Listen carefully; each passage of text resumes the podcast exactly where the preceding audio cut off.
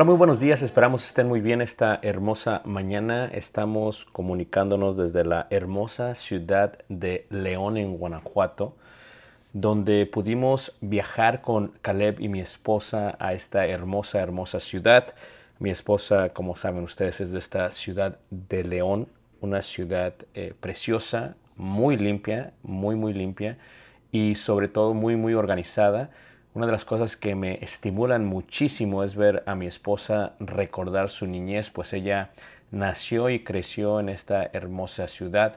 Esta mañana estaremos visitando e iremos también a lo que se conoce como el Carro Verde, un mercado en el centro de la ciudad en el cual puedes comer eh, platillos, ¿verdad? Muy ricos, tales como un precioso menudito, unas quesadillas, eh, guisados, eh, aún mariscos, una buena malteada, un buen chocomilk con su churro, eh, con bañado de azúcar, ¿verdad? Ese es muy, muy, muy exquisito, ¿verdad? Y bueno, estamos desde este lugar, reiteramos, muy contentos, muy alegres. Y el día de hoy quiero hablar un poquito o mediar un poquito en lo que es colocar la responsabilidad a alguien más. Siempre hay una preocupación que tenemos en cuanto a quién seguirá la labor que nosotros hacemos. ¿Quién continuará lo que hacemos? ¿Quién será aquella persona que continuará? Cuando vemos la Biblia vemos, por ejemplo, a Pablo y colocando esa responsabilidad en Timoteo y luego le dice a Timoteo, pues tú enseña esto a hombres idóneos que tengan ese don. Cuando vemos a Pablo, vemos a Pablo dándoselo a Tito, cuando lo coloca en la isla de Creta, en Grecia, muy hermosa, y le dice, bueno, tú encárgate de esto eh, te dejé aquí para que corrigieses lo deficiente. Cuando vemos a Pablo, vemos a Pablo con Silas, ¿no? Y vemos a Pablo en varias situaciones en, las que él coloca esta responsabilidad hacia, hacia alguien más. Cuando visitas la iglesia, cuando vas a todos los, lugares que, que, puedas visitarla, siempre hay una preocupación muy profunda en cuanto a quiénes serán aquellos que continuarán el, ministerio o el evangelio. Y primero estamos seguros totalmente en el corazón que Dios siempre se levanta hombres, siempre se levanta personas, ¿no? Y a veces nosotros tenemos de alguna u otra manera eh, cualidades que buscamos, virtudes y sobre todo el don de poder hacer lo que se tiene que hacer. Y bueno, en este sentido, pues estamos eh, confiados de que Dios siempre se proveerá y nosotros tomaremos la decisión de encontrar a alguien que pues sea capaz de llevar, de llevar a cabo eso. Bueno, eh, una de las bendiciones que tenemos y que he experimentado en esta hermosa ciudad es, ver eh, hombres jóvenes que todavía no inician eh, su hogar, me refiero a la parte matrimonial, que todavía no se casan, y ver el celo de la palabra que tienen y ver el anhelo de servirle a Dios y ver cómo se han conducido a través de su juventud y sobre todo a través, a través de su vida. Esto lo he visto en varias ciudades, eh, hermanos muy amados, jóvenes que traen muy, mucho ímpetu.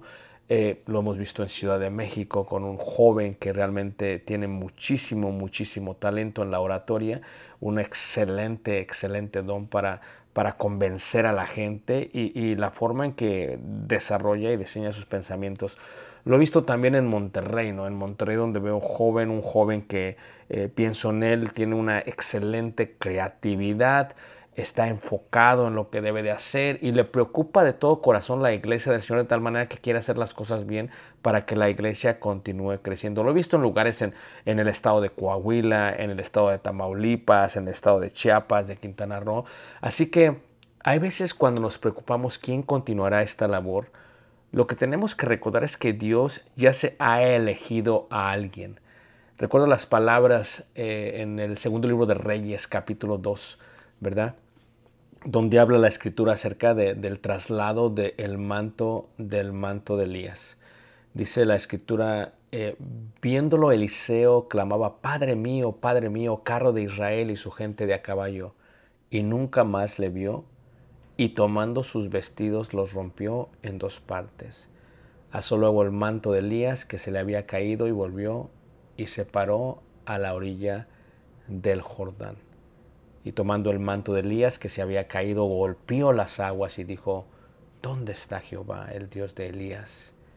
Y así que hubo golpeado del mismo modo las aguas, se apartaron a uno y a otro lado, y pasó Eliseo. Cuando veo esta experiencia de Eliseo, la pérdida de, su maestro, ¿verdad? De su, de su rabino, de, Elías, una de las cosas que, miro es que todos nosotros tenemos una parte en, este, en este mundo y venimos a, a, una vez ser Eliseo y una vez llegar a ser Elías. En estos últimos años he podido percibir, he podido abrazar, he podido sentir esta idea de que ya, ya se me están preguntando cosas que posiblemente antes no se preguntaban. Ya se me están haciendo preguntas que no hacían y me están pidiendo consejos en cuanto a la vida. Y, y no cabe duda que lo que uno quiere hacer, lo que uno intenta hacer es dar el mejor consejo posible para aquellas personas que realmente lo necesitan. Lo necesitan porque pues ellos requieren escuchar requieren escuchar el buen consejo de Dios, el buen consejo de la experiencia que has tenido y esperas hacer lo mejor posible, lo mejor posible para ellos. Pero sobre todo este, este cariño, este amor que le tenemos a nuestros maestros, a nuestros rabinos, a nuestros rabones, ¿verdad? Aquellas personas que fueron importantes en nuestro ministerio o en el inicio de nuestra vida dándonos consejos, ya lo empiezo a percibir de jóvenes y entonces estoy como colocado en el río Jordán y me pongo a pensar, fíjate la gran responsabilidad que cae en nuestras manos de aconsejar bien a aquellas personas que continuarán el ministerio. No estoy preocupado, quiero decirte que no estoy preocupado porque he visto hombres jóvenes que tienen un talento increíble, mucho más elevado que el mío. y creo que la iglesia va a estar bien. Creo que en algunos lugares va a debilitarse, posiblemente morir pero que en otros lugares se va a levantar y va a crecer y se va a fortalecer y va a estar muy, muy viva, como siempre ha pasado a través de la historia de la iglesia. Pero cuando veo a estos hombres, eh, realmente me, emociono y, recibo un cariño muy especial de ellos, un cuidado muy, muy especial, ¿verdad? Tales como lo he sentido en esta eh, ciudad de León un cariño especial, un cuidado especial, un confort especial. Es, es como, una, es como una almohada, es, es como, como un fuego, es como en medio del, frío, es, es, como, una, como un abrigo en medio del frío. E, e, es algo increíble que, que realmente es muy estimulante, ¿no?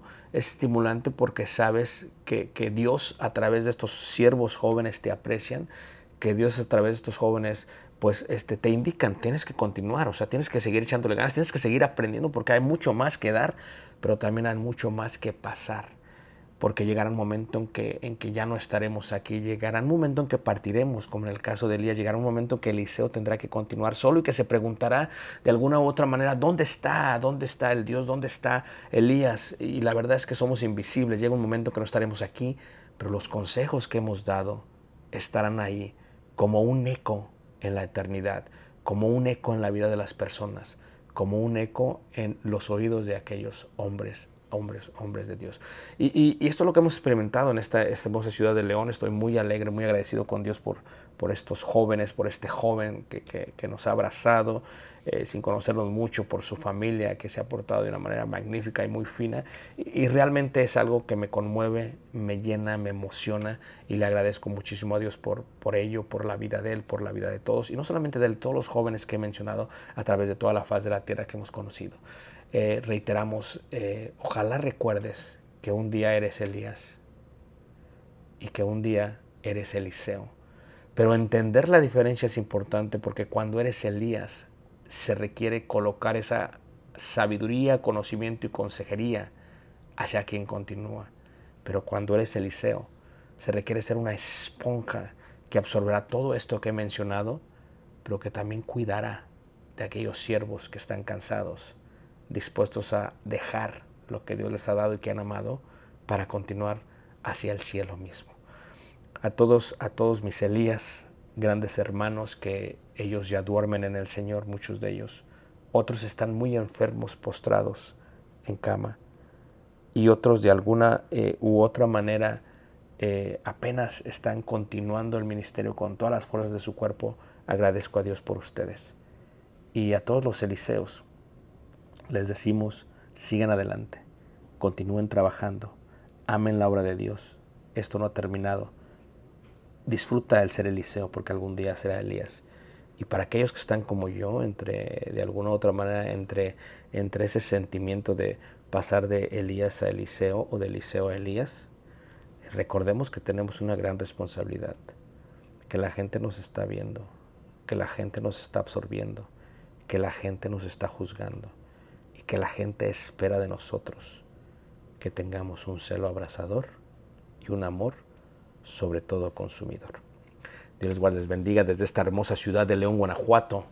Estamos dispuestos y listos para irnos a comer. Dios les guarde, les bendiga. Shalom. Shalom.